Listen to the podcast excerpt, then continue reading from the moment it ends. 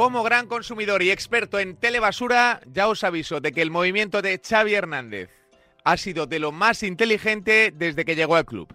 Ha conseguido por fin girar la cámara, estaba casi expulsado, que de un primer plano en el que se le veían hasta los poros, ahora el protagonista sea la cara de su jefe, sí, de un Laporta que ahora es el que tiene la presión, la responsabilidad y la culpa.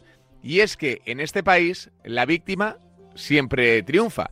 Xavi cometió un error imperdonable que le ha costado el cargo. Compró un discurso que era imposible. Entró una espiral de excusas y fantasmadas que le convirtieron en un meme muchos lunes. Ahora tiene una buena oportunidad de empezar a labrar su futuro como técnico, porque Xavi tendrá que seguir comiendo, se irá a otro club.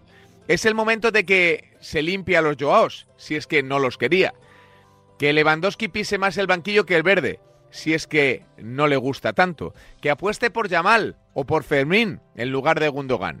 Si quiere desmarcarse de la porta, es el momento. Si no, será culpable de todo de lo que se le acusa. Es ahora, es levantar el dedo y decirle al culé que a la porta, o mejor dicho, que la porta le ha quemado. Que el Barça no va a ganar la Champions y que el único objetivo que le queda al equipo culé es ser por lo menos cuarto. Es el momento de que Xavi inicie su etapa como entrenador del Barcelona. Hoy será su primer día en su nueva etapa. Veremos si lo aprovecha.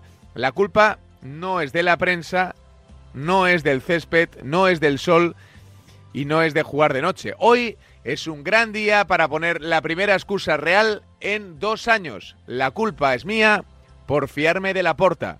Buen titular. Te lo regalo. Javi Amaro dice lo que piensa.